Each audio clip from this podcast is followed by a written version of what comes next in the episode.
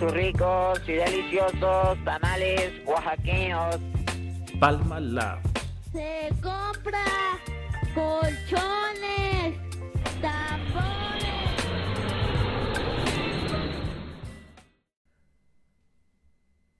Hola David, ¿cómo estás? Hola Elvia, muy bien, ¿y tú? También bien. Hoy, hoy quiero platicar o quería que platicáramos o queremos platicar más bien al respecto del el mito de la mujer profesionista. Y eh, voy a empezar justo polemizando por qué decimos el mito de la mujer profesionista y no la mujer profesionista sin el mito, ¿no? Y creo que es porque precisamente en esta época moderna y justo hemos platicado en otros episodios anteriores, sobre todo en, el que poníamos de cara a cara lo tradicional versus lo conservador, digo, sobre lo contemporáneo, eh, cómo hay estas dos visiones muy polarizadas hoy en día que pues marcan dos posturas de, de construir sociedad o de hacer sociedad, ¿no? Y en este caso, cómo afecta a los roles de género y a las eh, posibilidades que una mujer podría o debería de tener en una sociedad moderna, ¿no? Considerando que quiera todo en la vida, ¿no? Que quiere ser madre, que quiere ser profesionista, que quiere cuidar, este, tener organizaciones de la sociedad civil, ¿no? Que quiere tiempo para ella, que quiere estar eh, delgada, en forma, arreglada, ¿no? O eh, la, la, N cantidad de expectativas que, que, se pueda tener una mujer sobre ella misma, ¿no? Y precisamente le ponemos mito o queremos polemizar sobre el mito es porque en realidad eh, sería posible, ¿no? O sea, tú consideras que sería posible o no. Y me gustaría partir de los polémicos hermanos Tate, ¿no? Y cómo uno ha demostrado claramente que desde la versión tradicional, al haber estos roles de género como tan marcados, este, pues en principio la mujer debería estar abocada al hogar y no dedicarse a la vida profesional. No sé si has logrado ver algunos videos de estos hermanos al respecto. Sí, pues para prepararnos para el episodio de hoy, pues justo vi uno que se me hace muy interesante, obviamente como desde mi postura personal hasta cierto punto indignante, porque precisamente está minimizando o está encasillando, siguiendo estos roles muy tradicionales del género, las actividades y las actitudes que pueden tener las mujeres en el mundo contemporáneo. Justo veíamos un video acerca en el cual decía por qué las mujeres no pueden poner un eh, negocio exitoso, ¿no? Y entonces, o sea, una primera lectura como muy a ras de piso, ¿no? Ya lo comentamos fuera de línea. Eh, una primera lectura que yo hacía es precisamente que por un lado está minimizando la posibilidad de una mujer de ser empresaria, ¿no? O, de emprender un negocio. Y por otro lado está eh, trivializando los intereses de las mujeres, ¿no? Al pensar que, él, él, lo menciona así dentro de su video, ¿no? Que el 99% de las mujeres con las que él ha hablado o ha, convivido tienen como intereses muy específicos que tienen que ver con la belleza, la moda, ¿no? Sí. Y que además de eso van a tener una visión en la que pues esos intereses van a ser muy idealizados y entonces van a querer llevarlos al mundo de los negocios, ¿no? Al pensar que es una pasión o es una eh, actitud que quieren poner en la práctica, el vender o el poner negocios de belleza, ¿no? Como salones de belleza, etcétera y en ese sentido, pues justo creo que trivializa como todas las actividades que puede llevar a cabo un ser humano en general, ¿no? Porque justo como está traslapando estos roles de género o está encasillando las actividades que puede ser una mujer desde los roles de género, pues solo abre la posibilidad de que pongan un salón de belleza, ¿no?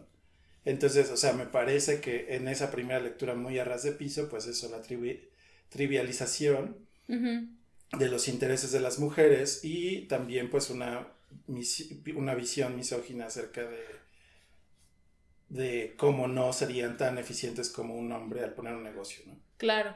Creo que aquí lo primero que me gustaría preguntarte es, y sobre todo porque es justo lo que, lo que he visto que hacen mucho en los videos, como que de las posturas más progresistas o las más de izquierda, justo este, enfatizan mucho en, en términos de adjetivos, ¿no? Y dicen, es que esas visiones son misóginas, es que esa forma de ver la, de ver la vida o de concebir los roles de género es muy este, machista. eh, y entonces, en vez de meterse como al detalle de por qué es misógino o por qué es machista, ver esas posiciones, nada más lo dejan ahí. Y entonces, justo desde las visiones más conservadoras, la respuesta es, bueno, dime por qué es misógino que yo considero que una mujer se debe de quedar en casa. O por qué es misógino que una, mm, una mujer no pueda ser profesionista, no, o sea, como en las profesiones este, más duras que normalmente están asociadas a los roles masculinos, como los médicos, los ingenieros, los, ah, eh, bueno, los abogados la verdad es que ya van 50-50, ¿no? Pero como que sí hay eh, profesiones que están normalmente asociadas a cierto rol específico, ¿no? Por ejemplo, las mujeres pueden ser profesionistas siempre y cuando se dediquen a los cuidados del hogar, por ejemplo, enfermeras, trabajadoras domésticas, eh, psicólogas, eh, dentistas, o sea, como todo eso que tiene que ver, incluso dentro de los mismos cuidados de salud, pero como mucho más enfocados a, a lo doméstico, ¿no? Pero justo la invitación que yo haría sería como discutamos por qué, por qué desde cierta perspectiva se ve como misógino y, y te- yo te diría, o sea, quizás como yo he visto un poco más de estos tipos de videos de las posturas conservadoras, yo podría jugar un poco al abogado del diablo de, eh, de decir, bueno, no al abogado del diablo, porque no hay posturas buenas y malas, sino como polarizadas, ¿no? Como visiones muy diferentes. Eh, pero yo jugaría en este caso como a la visión un poco más conservadora para preguntar desde ese lugar, ¿no? Claro, sí. Y y yo primero creo que me iría a algo mucho más general que tiene que ver con dos cosas. Por un lado, con las expectativas sociales que se tienen no solo de cada uno de los géneros, eh, sino también acerca de una visión de qué esperamos de las personas en el mundo moderno, ¿no? Es decir, ¿qué se espera de un individuo dentro de la sociedad contemporánea para que pueda ser valorado como un individuo competente dentro de esta sociedad tan compleja, ¿no? Y el otro lado o el otro punto que quería tocar desde, eso- desde estos términos más generales es que ya sea que seas hombre o que seas mujer, eh, desde el- la visión del género, creo que es importante pensar en cómo a ambos géneros, de manera así asimétrica y desigual, nos afecta, por ejemplo, la idea del éxito dentro de la sociedad contemporánea, ¿no? Porque precisamente creo que ahí se va determinando en gran parte cómo vas a valorar qué tan exitoso es un hombre o es una mujer en términos de esas expectativas de las que ya hablaba, ¿no? Entonces creo que eso en general, digamos, afecta a todos, sí de manera desigual, de manera asimétrica, pero al mismo tiempo nos está cayendo esa valoración de si somos personas o seres humanos exitosos dentro de la sociedad. Entonces, partiendo de esos, eh, primero, reflexiones más generales, creo que precisamente debido a que este tipo de visiones un poco más conservadoras, o mu- mucho o poco más conservadoras, están poniendo en ciertas cajitas, de acuerdo a ciertos valores y a ciertas ideas que tienen desde sus visiones políticas e ideológicas, qué es lo que un hombre debe de hacer normativamente, es decir, qué es lo que pensamos que es éticamente, pero también prácticamente mucho mejor que haga una mujer o un hombre, y entonces se encasillan dentro de estas pequeñas casitas, dentro de estas pequeñas cajitas, perdón, cuáles son las tareas o las profesiones que puede tener una mujer y meten en esa cajita todas esas personas, ¿no? De cierto género. Y en la otra cajita de qué son las actividades o las tareas o las profesiones que puede hacer o y que debe hacer un hombre más específicamente, las ponemos dentro de la otra cajita del género del hombre.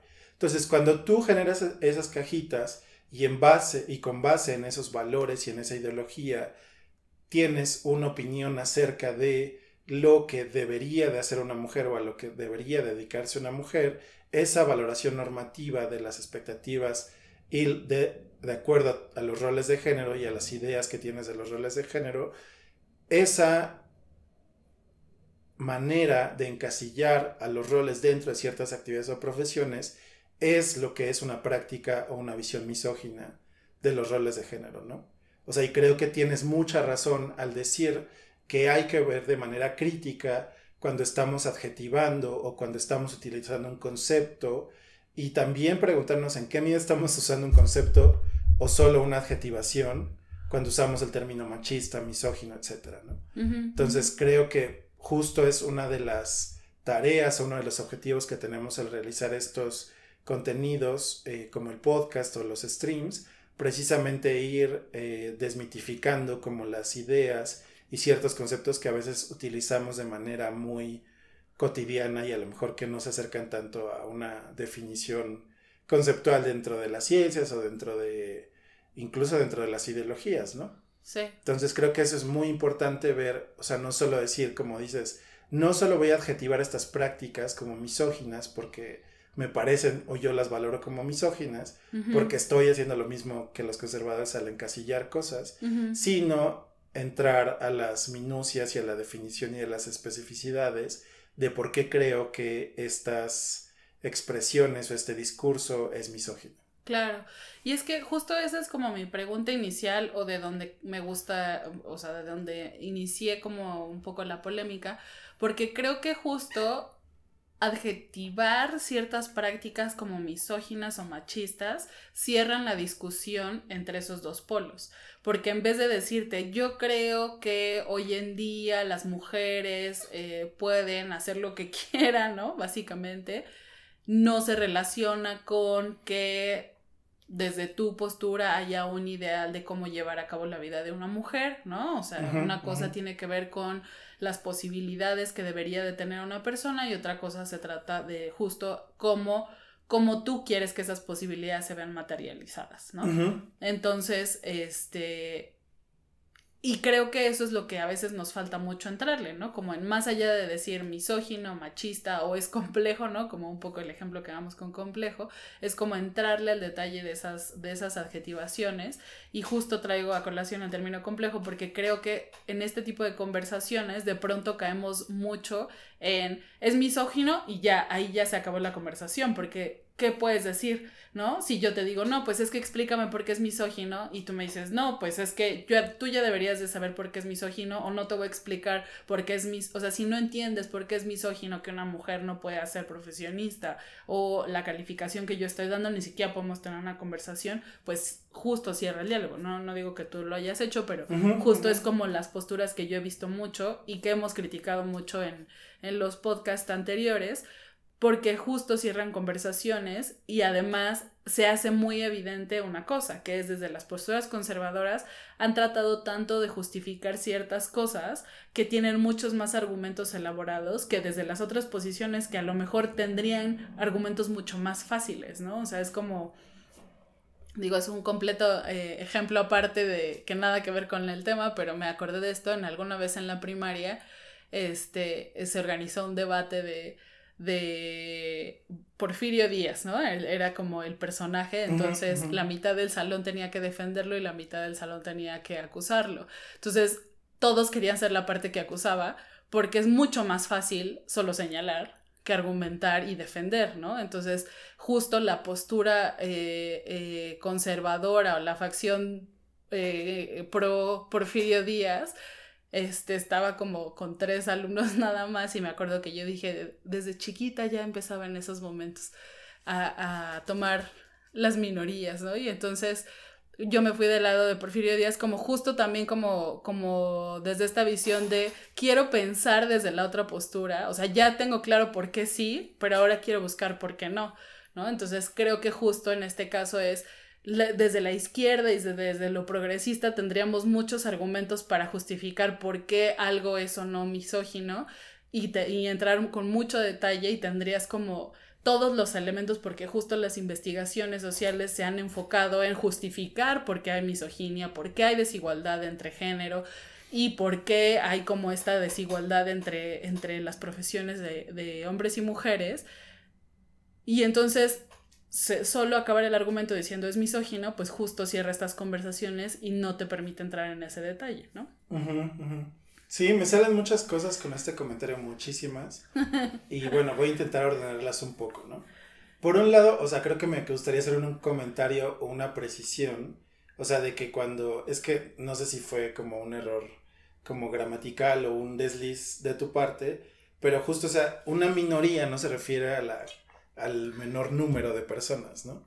O sea, si menos personas estaban defendiendo a Porfirio Díaz, no es una minoría, porque una minoría conceptualmente es esa parte de la población que históricamente está excluida por ciertas cosas, ¿no? Entonces, o sea, no, no, podríamos llamar una minoría a los Whitexicans porque son menos personas y está eh, poblacionalmente. Claro, porque sería como decir, vamos a defender a los ricos porque son el 5% de la exacto, Exacto, ¿no? O sea, solo era una precisión, ¿no? No, está muy bien. Sí, fue un desliz, fue un desliz.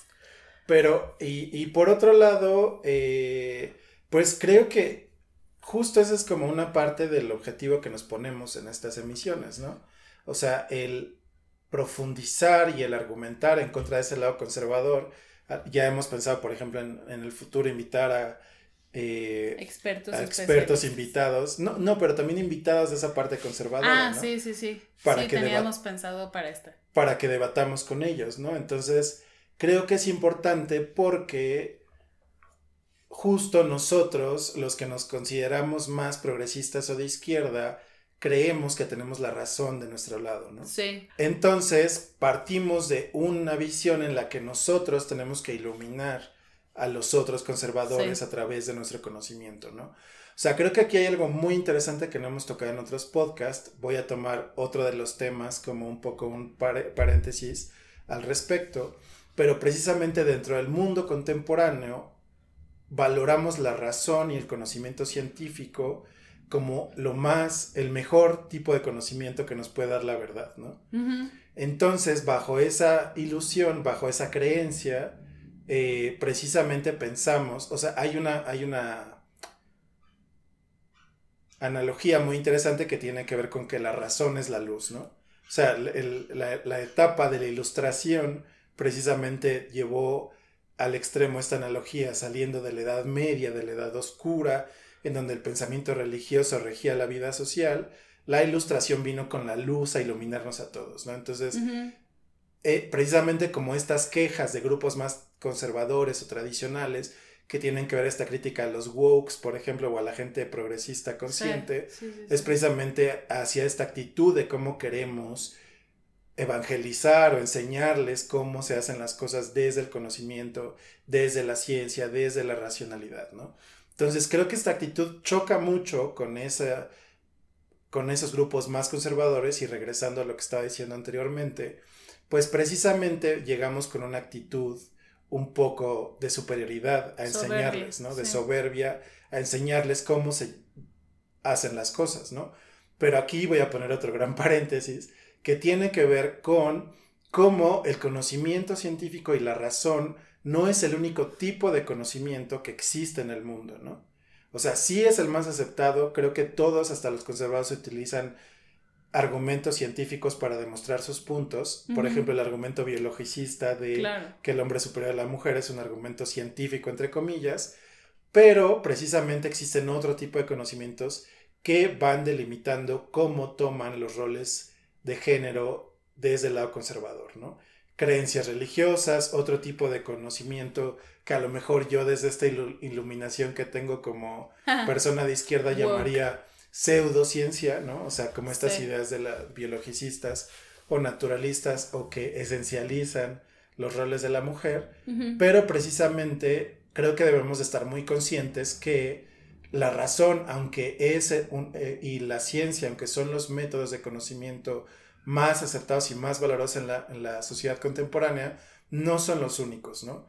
Y esos pensamientos que tienen que ver con ideas más tradicionales, religiosas y de los roles que tenemos el hombre y la mujer, pues precisamente tienen mucho peso aún en la sociedad contemporánea. Entonces, como personas de izquierda no podemos llegar pensando que la razón y la ciencia son el único tipo de conocimiento que norma o que rige la vida social y dar por sentado que la parte conservadora ya debería de haberse sumado a esa iluminación, ¿no? Que ellos están en la oscuridad y que los poquitos que quedan pues deben de ser evangelizados. ¿no? Entonces, pues precisamente dentro de estos episodios nos hemos preguntado cómo llegamos a esa parte mucho más conservadora para debatir con ellos, no en términos de yo asumo que ya deberías de saber que son prácticas misóginas porque tú ya debes de tener ese conocimiento en 2023 porque tenemos la suficiente evidencia científica de que hay desigualdad entre hombres y mujeres, sino que, por ejemplo, si alguien te está hablando como los hermanos Tate, desde una argumentación o familiares que tenemos o amigos o amigas, eh, te están argumentando, no, es que desde la Biblia, desde la visión religiosa más tradicional, el hombre tiene ciertos roles y la mujer tiene ciertos roles. O sea, eso todo es conocimiento que permea y que norma la vida social. Claro. El, el conocimiento que dice el aborto no debe ser permitido porque un niño es un alma que Dios está cuidando, pues todavía hay mucha gente que cree en eso, ¿no? Y no sé si sea más que la que, que las personas que creemos que la libertad de la decisión del cuerpo de una mujer es más importante, probablemente son más eh, como estas creencias religiosas, ¿no? Entonces, creo que ahí es importante meternos como a esta, como tú bien dices, como a especificar y argumentar de manera bastante sencilla y desarrollada por qué ciertas prácticas son misóginas, por qué ciertas prácticas son machistas, por qué pensamos que hay desigualdad de género, por qué ese lado tiene sus valores y sus argumentaciones que también debemos de considerar como válidos, entre comillas, ¿no? Porque son creencias que rigen prácticas sociales en la actualidad, ¿no? Entonces, pues, ¿cómo nos vamos a acercar a ellos con una visión un poco más abierta a debatir y explicar, en lugar de asumir o presumir que ellos ya deberían de saber ciertas cosas, ¿no? Sí, y me parece muy interesante y creo que mi primer compromiso sería que agendemos un diván sociológico sobre el concepto de paradigma, porque creo que, ayudaría mucho, o, al menos en este, en este momento, a partir de mi comentario, lo voy a empezar a usar mucho, porque creo que lo que me dices tiene mucho que ver con esta visión, o sea, como de los paradigmas, ¿no? O sea, a final de cuentas, eh, esos lentes con los que miramos la realidad van a ser el filtro con el que nosotros tratamos de hacer nuestra vida cotidiana, ¿no? o sea, yo traigo puestos los, lentes del centro, ¿no? Entonces, como que por eso siento que no, o sea, si yo tuviera que etiquetarme con alguna postura, creo que hay cosas que sí soy muy conservadora y creo que hay cosas en las que sí soy un poco más, este, de izquierda, pero por eso diría, yo creo que estoy como más en el centro, ¿no? Entonces esos lentes de en medio que me hacen ver la realidad de cierta forma hacen que justo eso permee mi actuar cotidiano, ¿no? Tanto en mi trabajo como en lo personal, como en todo. Entonces, creo que sería interesante justo desarrollar ese tema del paradigma, que creo que se refiere un poco a esto. Y lo siguiente que me gustaría como poner sobre la mesa es justo quitemos como, o sea, tratemos de mirar como como este mito de la mujer profesionista desde esas diferentes posturas y lo que yo te preguntaría es teóricamente desde una visión que entiende o explica la realidad desde las estructuras, ¿es viable concebir a una mujer que pueda ser exitosa considerando el éxito como una carrera profesional eh, con buen estatus y este, una vida personal realizada, ¿no? Puede ser con hijos o sin hijos, con esposo, sin esposo, como sea, pero digamos, justo combinar, o sea, porque al final de cuentas creo que nunca desarrollamos bien esta idea de fondo del mito de la mujer profesional, pero justo tiene que ver con pensar que una mujer puede ser exitosa dentro del ámbito personal y dentro del ámbito profesional. Sí, claro. O sea, yo te regresaré la pregunta ahorita. o sea, voy a contestar lo que pueda. En este bonito ping-pong. De la que hiciste voy a contestar lo que pueda, pero, o sea, te voy a regresar. O sea, ¿por qué estamos hablando del mito, no? O sea, ¿por qué? O sea, ¿es como una percepción tuya? ¿O lo escuchaste dentro de estos videos de, de los stage, etcétera, ¿no? O sea, partiendo de esa de esa visión de, de qué estamos hablando cuando hablamos de mito, ¿no? Y creo que, o sea, yo complejizaría la respuesta diciendo que si tú, el problema de esa visión misógina, ¿no? Es que precisamente como estás encasillando ciertas tareas o el rol de género de la mujer definido en ciertas actividades, pues no estás viendo como una generalidad un poco más social, política y económica, ¿no? ¿Y a qué me refiero con esto?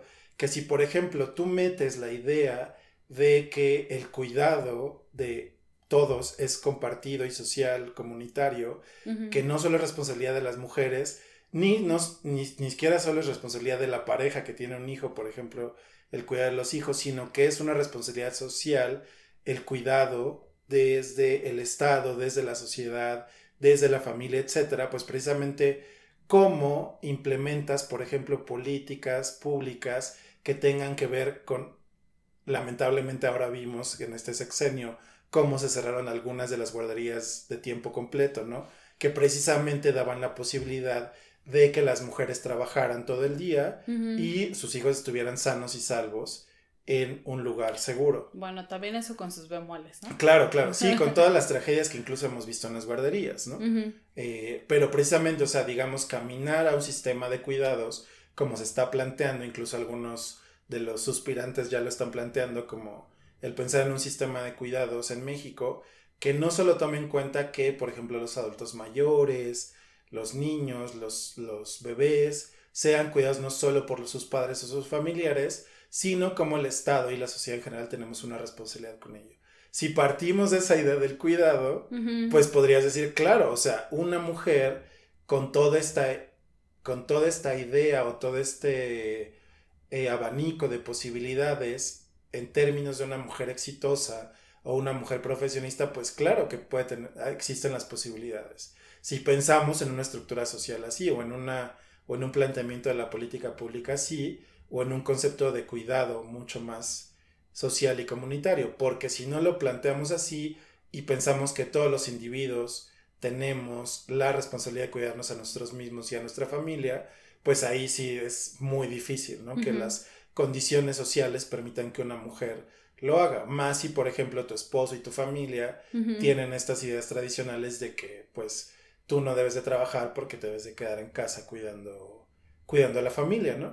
Por eso no sé, o sea, yo que por ejemplo he entrevistado a, a mujeres madres del hogar, o sea, eh, en proyectos anteriores, me llama mucho la atención, por ejemplo, esta visión que tienen de, pues sí, yo trabajaba, pero me dio mucha, mucha tristeza dejar de trabajar porque me tuve que quedar a cuidar a los hijos, pero también, por ejemplo, otra respuesta que tienen, que incluso se incluyen dentro de los censos, de la ocupación que tienen las mujeres, ¿no? Entonces, en este sentido, una res- posible respuesta es, soy eh, ama del hogar, jefa del hogar, ¿no? O, me- o- trabajo en el hogar. Y por un lado, que la visión del trabajo de cuidados no sea consi- considerado como trabajo y que no sea remunerado, pero también por otro lado, el hecho de que eh, muchas, eh, en estas 60 hogares que nosotros entrevistamos dentro de un proyecto, muchas de las mujeres, o sea, no, no recuerdo números, ¿no? Pero fácilmente más del 50% vendían cosas por catálogo, ¿no? Entonces, o sea, que ahí están persiguiendo como ciertos objetivos económicos para, entre comillas, ayudar a la familia, etcétera, ¿no? Y dicho sea de paso que esto también pues pone cargas psicológicas y físicas a los hombres de la familia, ¿no? Al que, es- al, al, ante el hecho de que solo ellos sean los únicos proveedores de dinero, más en Ujú. hogares de clases sociales más bajas, ¿no? Entonces, eso, o sea, ya, ya me desvío un poco, pero creo que es un tema muy interesante y precisamente pensar en si pensamos que la responsabilidad de cada uno solo recae en los individuos y no en el Estado y no en la sociedad, pues es muy difícil pensar en una mujer profesionista, ¿no? Y más con, bajo estas ideas tradicionales. O sea, si tú piensas desde una visión más tradicionista que tradicionalista debe que todas las actividades y todas tus necesidades básicas deben de ser cubiertas en privado por los individuos y no por el Estado, pues ahí, ahí es donde, en donde yo creo que pues es una visión muy coherente, ¿no? Porque pues claro, si tú te, te, dotas a ti mismo a través de servicios privados de salud, de educación, alimentación, etcétera, etcétera, pues claro, o sea, todos los individuos tenemos esa responsabilidad y no hay otra forma de hacerlo desde esa visión más tradicional. Pero si tenemos una visión más a través de esta idea de los cuidados, de un- una posible recuperación del estado de bienestar, etcétera, pues creo que precisamente podríamos pensar en las formas en las que podemos crear condiciones básicas para que las mujeres no tengan que estar en la casa todo el día, porque va a haber ese sistema de cuidados, pero además de eso, como cambiar un poco las ideas sobre esos roles de género y precisamente lo que platicábamos en el podcast antepasado, me parece, ¿no? Que cambiar como la idea de que los esposos ayudan en las labores domésticas, entre comillas, ¿no? Porque es su responsabilidad compartida como familia, ¿no?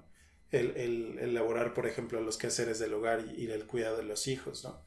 Entonces, pues, o sea, también en un sentido de cultural o, o ideológico, empezar a cambiar esas ideas sobre los roles de género. Ok. O sea, creo que tengo muchos comentarios. Primero, no respondiste si, eh, o sea, ¿por qué es misógino? Este, por dónde empezamos. O sea, porque me explicaste como esas dos como condiciones o requisitos para entender por qué es misógino y luego entramos como en la discusión de que nunca se explica, ¿no? Y nunca explicamos. Entonces, la primera sería como, este, preguntarte para, para, para dejar como clara la postura de izquierda o más progresista, por qué es decir, por qué es misógino decir que una mujer se tiene que dedicar al hogar, ¿no? O por qué es misógino decir que una mujer solamente se puede, solo puede ser empresaria o, o su aspiración empresarial solo va a ser en torno a las estéticas, ¿no? Y basándonos un poco en el video que, que con el que comenzábamos en, en el podcast. Y la otra sería como reaccionar a, la explicación, porque creo que, o sea, teóricamente entiendo, según lo que, lo que nos explicas, que, pues en teoría sí podría haber como una mujer profesionista exitosa en un contexto en donde ciertas condiciones se cumplieran, ¿no? Como una red adecuada de cuidados, una percepción de los roles de género menos eh, blanca y negra, ¿no? Sino como un poco más gris. Y este. Y pues por supuesto el, apoyo del Estado en esos trabajos de cuidado, ¿no? Entiendo yo que esa es como la respuesta. Y creo que, o sea, me parece interesante como partir de ese ejercicio, porque entonces, si tú me dices eso, yo te diría, hoy en los hechos, y justo ya mezclando como teoría con realidad, creo que sería muy difícil pensar en que va a haber una mujer profesionista exitosa bajo estas condiciones porque no hay una red de cuidados, porque no hay un apoyo este, constante y seguro del Estado y porque cambiar la percepción de los roles de género es algo que lleva años, ¿no? Entonces, quizás en las nuevas generaciones ya se vea como como esta condición cumplida, pero creo que hoy en día y justo matizando que además vivimos en una época en la que hay muchos, pues, o que está muy polarizada la, la opinión y que es o blanco o negro, pues me es muy difícil visualizar como que, ese, que esa mujer profesionista exitosa sea viable, ¿no? En esos términos de soy exitosa en lo, en lo laboral y soy exitosa en lo personal, ¿no? Como que lo veo este poco probable cuando esa mujer exitosa profesionista quiera una familia y quiera una carrera. O sea, porque claramente si tu éxito va solo medido en lo laboral, pues será mucho más fácil o si solo va medido en lo personal, pero a lo que me refiero es Hoy en día, con las condiciones que estamos platicando, pareciera que es muy difícil pensar en una mujer profesionista exitosa en los dos eh, ámbitos, personal y laboral, considerando que no tenemos esas condiciones mínimas, ¿no? Y creo que justo muchas posturas o muchos de los este, influencers que yo he estado viendo en, en YouTube y en, y en TikTok, que sobre todo que Ben Shapiro, que los hermanos Tate, que hay una chava que se llama Pearl, que, también es como con posturas mucho más tradicionales, ¿no? La chavita que se parece a Ben Shapiro pero que no es Ben Shapiro, ¿no? Y este... Y creo que ya, ¿no? Es que ella no me acuerdo cómo... Debería de haber buscado el nombre, pero bueno. Este, esta, esta, esta mujer joven, eh, que son posturas mucho más conservadoras, justo se, se agarran como de como de la necesidad que ellos están viendo de que como no hay condiciones para pensar en esa realidad, se requiere otra vez regresar como a la especialización de roles, ¿no? De la mujer en los cuidados y el hombre en la proveeduría, ¿no? Y entonces me parece interesante justo ahorita que me estás explicando como estas condiciones y que yo trato de hacer el contraste y digo, bueno, esto no existe, esto no existe y esto no está completamente viable porque es generacional. Y entonces justo esta ya es como mi lectura, ¿no? De, de, que creo que justo en este tiempo en el que estamos en esta visión tan polar de está lo tradicional y está lo contemporáneo, pues me hace mucho sentido que salgan estos eh, influencers a hablar del tema y a luchar por la, la renovación de nuestros votos como sociedad hacia esa especialización de los roles, porque no hay esas condiciones, ¿no? Sí. Sí, sí, sí. Sí, no, no, sí contesté lo de lo de la misoginia. O sea, ah, justo, justo la explicación de las cajitas era decir, si tú asumes el asumir que hay ciertos roles para ciertas actividades, eso es una visión misógina. Ah, ok, ok. ¿No? Entonces, o sea, esa fue mi explicación. Tal vez no fue muy buena, no fue muy clara, pero fue mi explicación. o sea, y creo que, o sea, ahorita me surge como una idea muy buena, muy interesante, bueno, según yo, muy interesante porque justo el decir no existen esas condiciones nos hace pensar a comenzar a pensar en por qué históricamente no se construyeron esas condiciones. Porque precisamente la historia y el dominio y la desigualdad ha sido de los hombres hacia las mujeres. Por eso llegamos a este punto en la historia, ¿no? En el que se crearon políticas, pero también este tipo de roles mucho más sociales o culturales de género con los que tradicionalmente estamos eh, viviendo dentro de la sociedad, pues precisamente eso nos hizo llegar a estas condiciones, ¿no? Entonces, esa es la prueba más fehaciente de que existe la desigualdad de género, ¿no? Claro. De esa historia de, de, asimetrías y de desigualdades, ¿no? Entonces, eh, pues precisamente, o sea, el, el pensar en que no existen esas condiciones para que una mujer sea exitosa en los dos frentes, entre comillas, pues nos hace repensar en qué nos hizo llegar aquí, ¿no? Y por otro lado, pues, o sea, ver y empezar a analizar cómo las dinámicas demográficas, sociales, pero también culturales, nos han, han ido cambiando a lo largo de los años, ¿no? Es decir, precisamente en la actualidad hay muchas más mujeres que no se casan, que no quieren tener hijos, que no quieren tener esa visión muy tradicional de la familia y claro, probablemente haya más que si las quieren, ¿no? Pero dentro de esa población que ya no se quiere casar, que ya no quiere tener hijos, pues precisamente ahí, o sea, no es, o sea, vemos diferentes formas en las que se representa la idea de éxito y las expectativas que se quieren tener de la mujer exitosa en la sociedad contemporánea. O sea, por eso te preguntaba un poco lo de la idea del mito, de dónde viene. Ah, porque sí me faltó eso. Porque si tú tomas una perspectiva más conservadora en la que, los, en la, que la mujer debe estar en casa y por lo tanto no puede salir a tener una vida profesional, pues claro que no va a ser posible la idea de la mujer profesionista. Pero eso es desde esa visión conservadora. Desde esa visión conservadora, pues claro que es un mito, ¿no?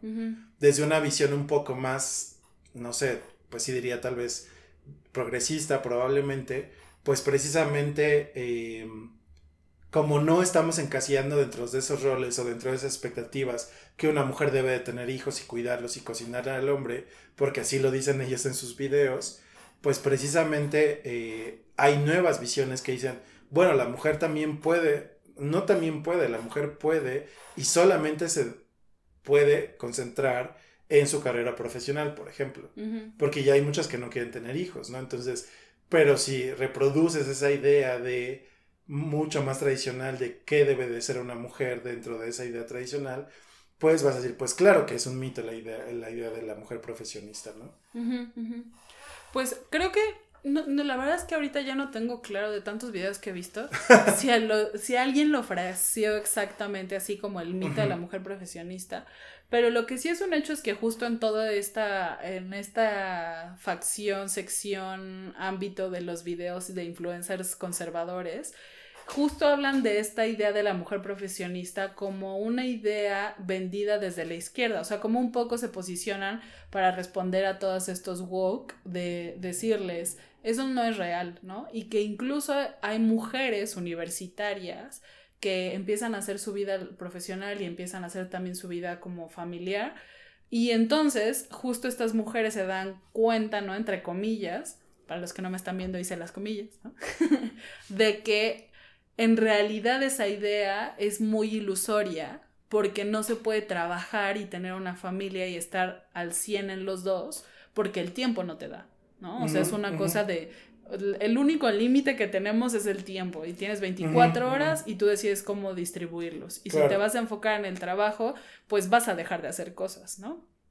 Y si te vas a enfocar en la familia, vas a dejar de hacer cosas. Entonces, justo ellos lo que eh, discursivamente dicen es eso, es al final de cuentas, no hay una, no es real esa idea porque cuando las mujeres que han sido ya exitosas profesionalmente vuelven la mirada, quieren retomar eso, esa vida familiar o esa vida tradicional en donde son madres y tienen un hijo y tienen una familia, y uno, si pueden, porque la edad ya no les va a dar para tenerlo como biológicamente, naturalmente, este, como normalmente lo haría, pues, o sea, digamos por embarazo, etcétera si lo puede tener, pues ya va a estar más grande y los hombres o ya van a estar casados o no va a haber solteros sin hijos, ¿no? Entonces va a tener que encargarse de una familia que va a estar como compuesta por hijos que no son de ella, lo cual también, por alguna razón que no entiendo, está mal, ¿no?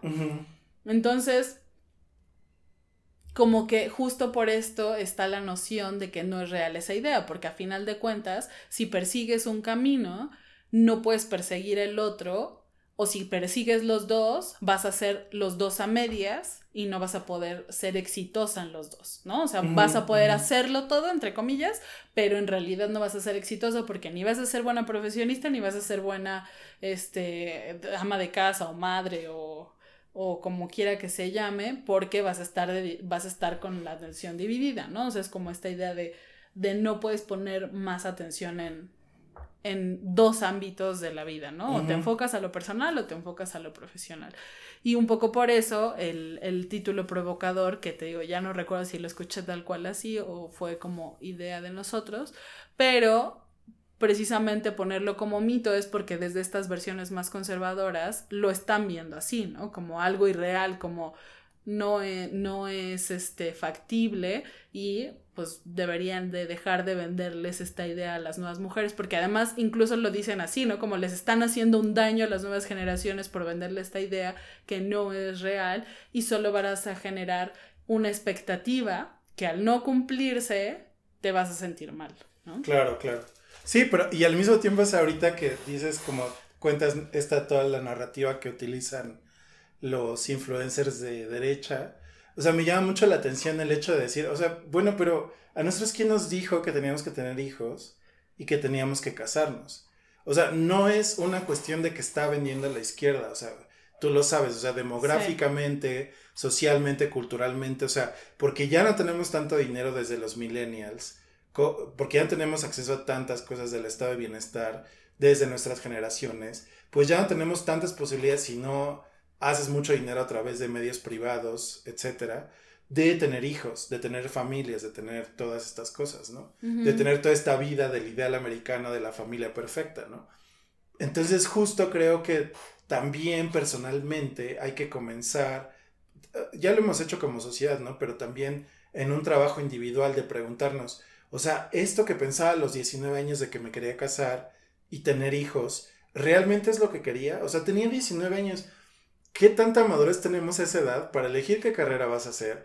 Para elegir si te vas a casar o no, para elegir si vas a tener hijos o no. Y acabamos teniendo hijos, ¿no? Bueno, yo no, ni tú, pero mucha gente acaba haciendo el camino que se trazó por esta noción tradicional y esta noción de los roles de género, pero no llevamos a cabo una introspección real, individual, acerca de qué queremos, ¿no? O sea, y creo que esta introspección es muy necesaria porque pues nacemos en una sociedad en la que mayoritariamente nos van a decir desde esta visión más tradicional, debes de tener hijos y casarte y conseguir un trabajo, ¿no?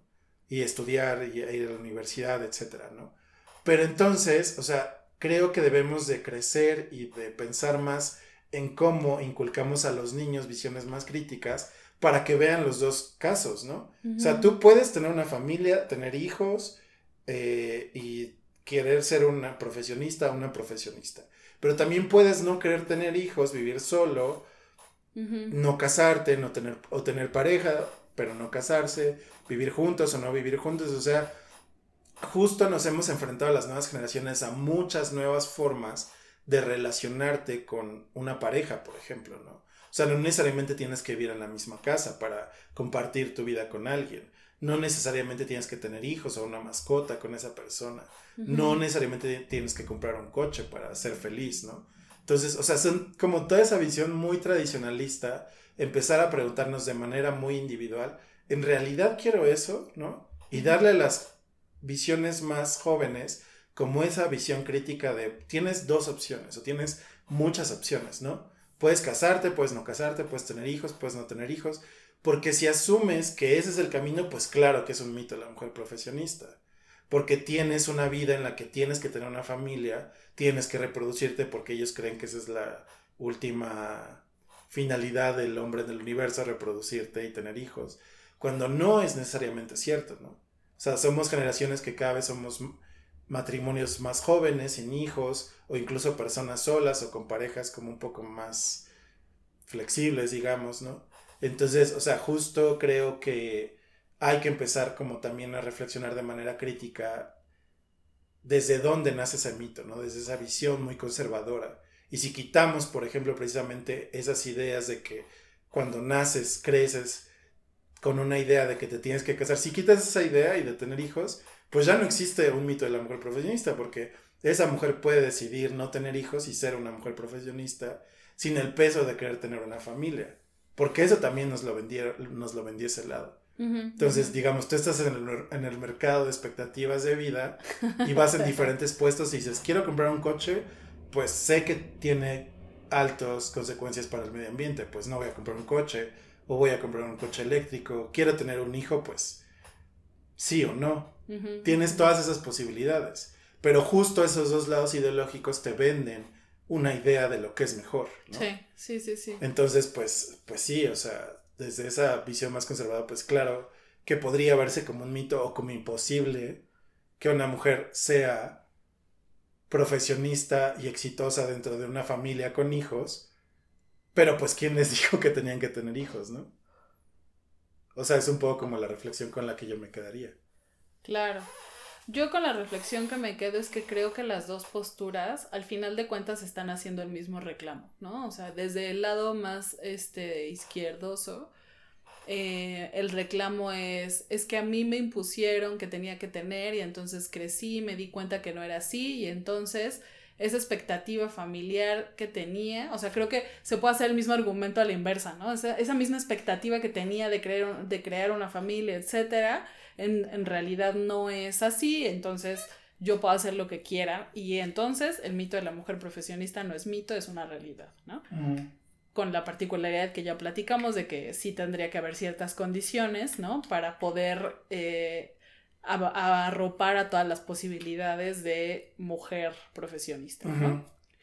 Y desde el lado conservador es el mismo reclamo, es a mí me, me están tratando de imponer estas nuevas lógicas en las que la mujer no debe casarse, en las que la mujer no debe tener hijos, y entonces cuando ya estoy muy grande me doy cuenta que en realidad es una falsedad y siempre quise tener una familia y siempre quise tener, ¿no? Porque además creo que justo por, por las edades, pues, o sea, justo ya convivimos con como visiones muy mixtas de esta realidad, ¿no? Tanto están los papás tradicionales que enseñaron a sus hijos que había que hacer una familia, dos hijos, un perro, una casa, un coche y electrodomésticos, ¿no?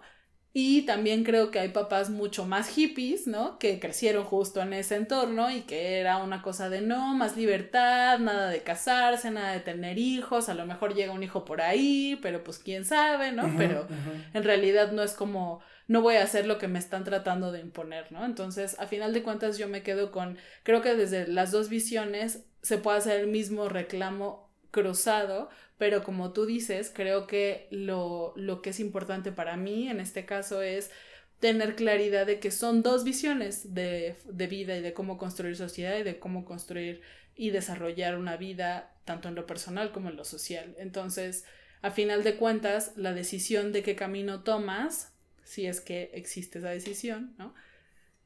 la tomará cada quien y creo que lo que a mí me interesa mucho es llamar como al respeto y al tratar de justo lo que siempre decimos, generar diálogo, ¿no? Tratar de entender la otra postura y no decir yo voy a llegar, como bien decías en el, en el inicio, yo voy a llegar a evangelizarte y a ilustrarte de lo que no sabes, ¿no? Sino como más bien escuchar a los demás y decir, bueno, tú piensas así, yo pienso así, ¿cómo le hacemos para entendernos, ¿no?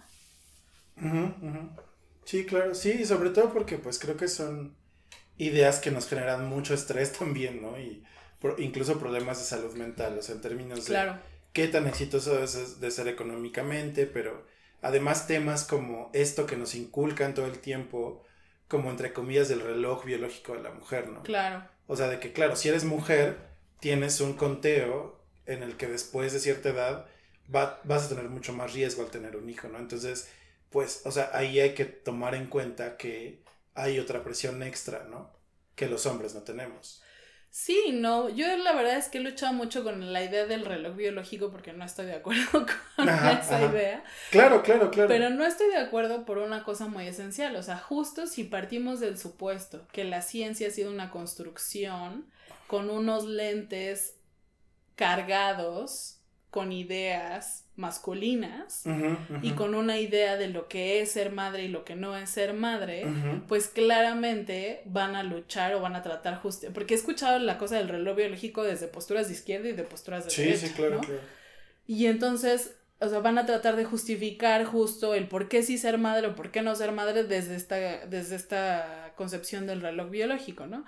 Y a mí lo que no me gusta es porque se parte precisamente de ese supuesto, ¿no? De que, de que ser madre tiene que ver con parir, como en esta concepción natural, y no incluye otro tipo de maternidad, como es la adopción, ¿no? A lo mejor, o la inseminación in vitro, o, o sea, como que incluso hay, o sea, siendo, siendo inseminación in vitro y que la hagas tú en tu útero, ya es así como de, ay, es que fue in vitro, ¿no? Entonces, o los, este, ¿cómo se llaman? Los úteros subrogados. Entonces, para mí la maternidad puede contemplar todo ese abanico de posibilidades, que no solo es eh, tener relaciones sexuales, embarazarte y tener un hijo, ¿no? Creo que también las demás incluyen. Y entonces, por eso digo, es que esta idea de pensar que una mujer le va a entrar la gana de ser madre porque el reloj biológico le está llamando, me aturde mucho porque descarta de entrada todas esas posibilidades, por un lado, y por el otro descarta la racionalidad en la mujer, ¿no? O sea, de decir, no me voy a dejar guiar por mi biología, que pondría a la par, por ejemplo, el argumento de es que los hombres son infieles porque así son naturalmente porque quieren reproducirse, ¿no? o sea, como que equipararía esa noción del reloj biológico a esa noción de la infidelidad, de por qué los hombres son infieles, ¿no? Entonces, digamos, ese era solo el matiz que quería hacer con lo del reloj biológico. Sí, claro, claro. Sí, ya no estamos eh, extendiendo un poquito, pero está bien porque es un tema importante, ¿no?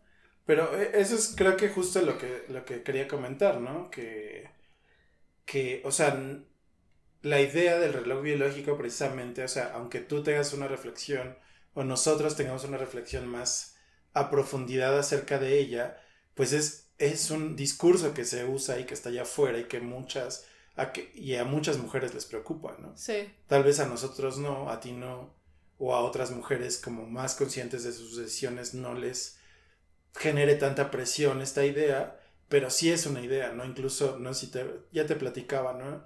En una ocasión de que una amiga está embarazada y le decían que era un embarazo de alto riesgo, pero incluso la manera de definir el embarazo como un embarazo geriátrico. Claro, si es después de, los 25. De una persona que tiene 38 años. Ajá. Pues sí, o sea, geriátrico se refiere como ya a la tercera edad, a los adultos mayores, ¿no? Pues más o menos, porque justo en el embarazo es como un periodo muy claro. Ay, perdón, este, puse, hice un ruido en el micrófono, discúlpenme ustedes.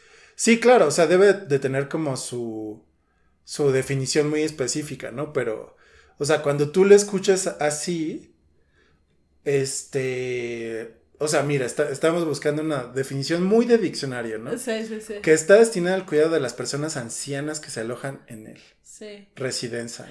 O sea, un poco por eso me llama la atención el concepto de reloj, bi- reloj biológico, porque precisamente, o sea, se parte de un supuesto de una medicina construida muy desde una visión masculina.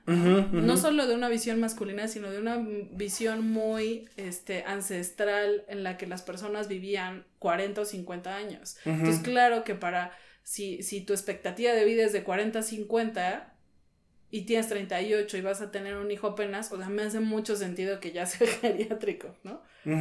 O sea, como en ese contexto. Entonces, por eso digo, hay que ser muy conscientes como del contexto cultural e histórico en el que se ha ido desarrollando la ciencia y qué paradigmas han prevalecido en estas construcciones, porque a final de cuentas permean en toda esa construcción. Entonces, a final de cuentas, qué tan geriátrico es un embarazo de 38 años si la expectativa de vida hoy en día es de 80 a 85. Ayer veíamos que Tony Bennett se murió a los 96, ¿no? Entonces, pues honestamente, ¿cuál, cuál, o sea, apenas va en una tercera parte de la vida, ¿no? Versus antes ya estaban 60-70%, ¿no? Sí, que incluso, digamos, ya habíamos comentado acerca del libro Sex and Gender, ¿no? Ajá. Eh, que también lo recomendamos otra vez porque justo habla de estos temas, ¿no? De cómo la medicina, la concepción incluso de la genética, se genera desde una visión masculina. Entonces, pues precisamente nos genera este tipo de problemáticas, ¿no? Y bueno, creo que podemos ir cerrando, pero se me hace una discusión muy interesante que además es, pues eso, no tomar supuestos y entrarle a definiciones y especificidades más eh, que nos ayuden a, a debatir con el otro lado, ¿no? Sí, me parece. Gracias, David. Gracias, Elvia, gracias por acompañarnos a todos y todas y nos vemos en el siguiente episodio.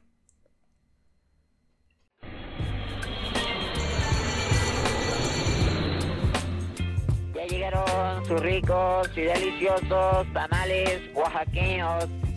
Palma Lab. Se compra colchones.